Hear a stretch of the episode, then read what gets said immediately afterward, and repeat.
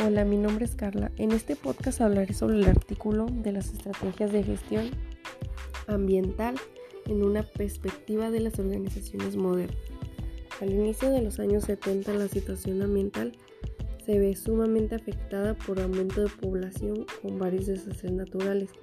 El principal objetivo de la evolución y percepción de los problemas ambientales es conciliar las actividades humanas y el medio ambiente mediante instrumentos que estimulen y viabilicen la tarea misma, la cual presupone la modificación del comportamiento del hombre en relación con la, la naturaleza debido a la degradación de esta misma.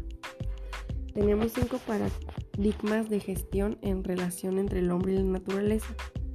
Estas cinco etapas nos sirven para comprender los problemas ambientales y sus causas. Tenemos la economía frontera, es la naturaleza que corresponde al mismo tiempo a la oferta infinita de recursos físicos y como receptáculo de los subproductos del sistema de producción y consumo. De esta manera se establece un flujo de recursos naturales de la naturaleza a la economía y otro flujo de residuos devuelto al medio ambiente.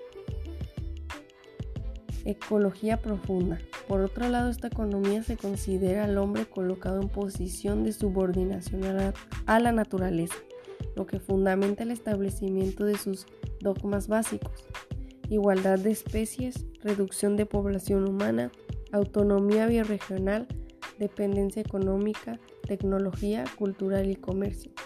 Tenemos la protección ambiental. Este enfoque nos habla más que nada en relación a las respuestas de las empresas que son menos significativos ya que la gestión ambiental es vista como costo adicional y los problemas ambientales no son asimilados como límites reales principalmente por el carácter tecnológico.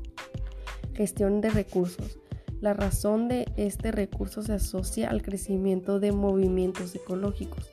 Este tipo de abordaje tiene como eje principal la incorporación de recursos biofísicos, financieros y de infraestructura. Ecodesarrollo, una de las principales preocupaciones culturales y de equidad social, se profundiza en el movimiento dirigido a sintetizar valores biocéntricos y antropocéntricos.